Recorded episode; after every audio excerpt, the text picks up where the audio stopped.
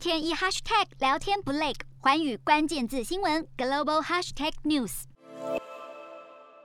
独角兽在印度如雨后春笋般出现。回顾二零二一年，共有四十四家独角兽企业在印度诞生。以往外国投资者倾向投资中国，但自从中国政府对网络产业大力打击，又对企业严加控管，让一些知名产业像是百度、阿里巴巴等市价暴跌，吓跑了许多投资人，转而将资金投入印度这个极具潜力却又长期被忽视的国家。印度有许多受过良好教育的企业家，利用迅速发展的数位基础设施，颠覆许多企业的运作方式。像是疫情间，印度消费者的购物习惯转到线上，行动支付龙头 Paytm 顺势崛起，吸引了巴菲特、孙正义等股神投资。去年十一月上市，市值站上了一百三十六亿美元。还有线上美妆巨头 Nykaa 等等，都顺利成为独角兽。二零二一年，光是海外基金投入印度初创公司的金额就超过了三百五十亿美元，是二零二零年的三倍。国际投资者也乐观看待印度的科技生态系统，持续看好这些新创公司为股东们创造长期价值。瞄准新南向商机，剖析东南亚发展。我是主播叶思敏，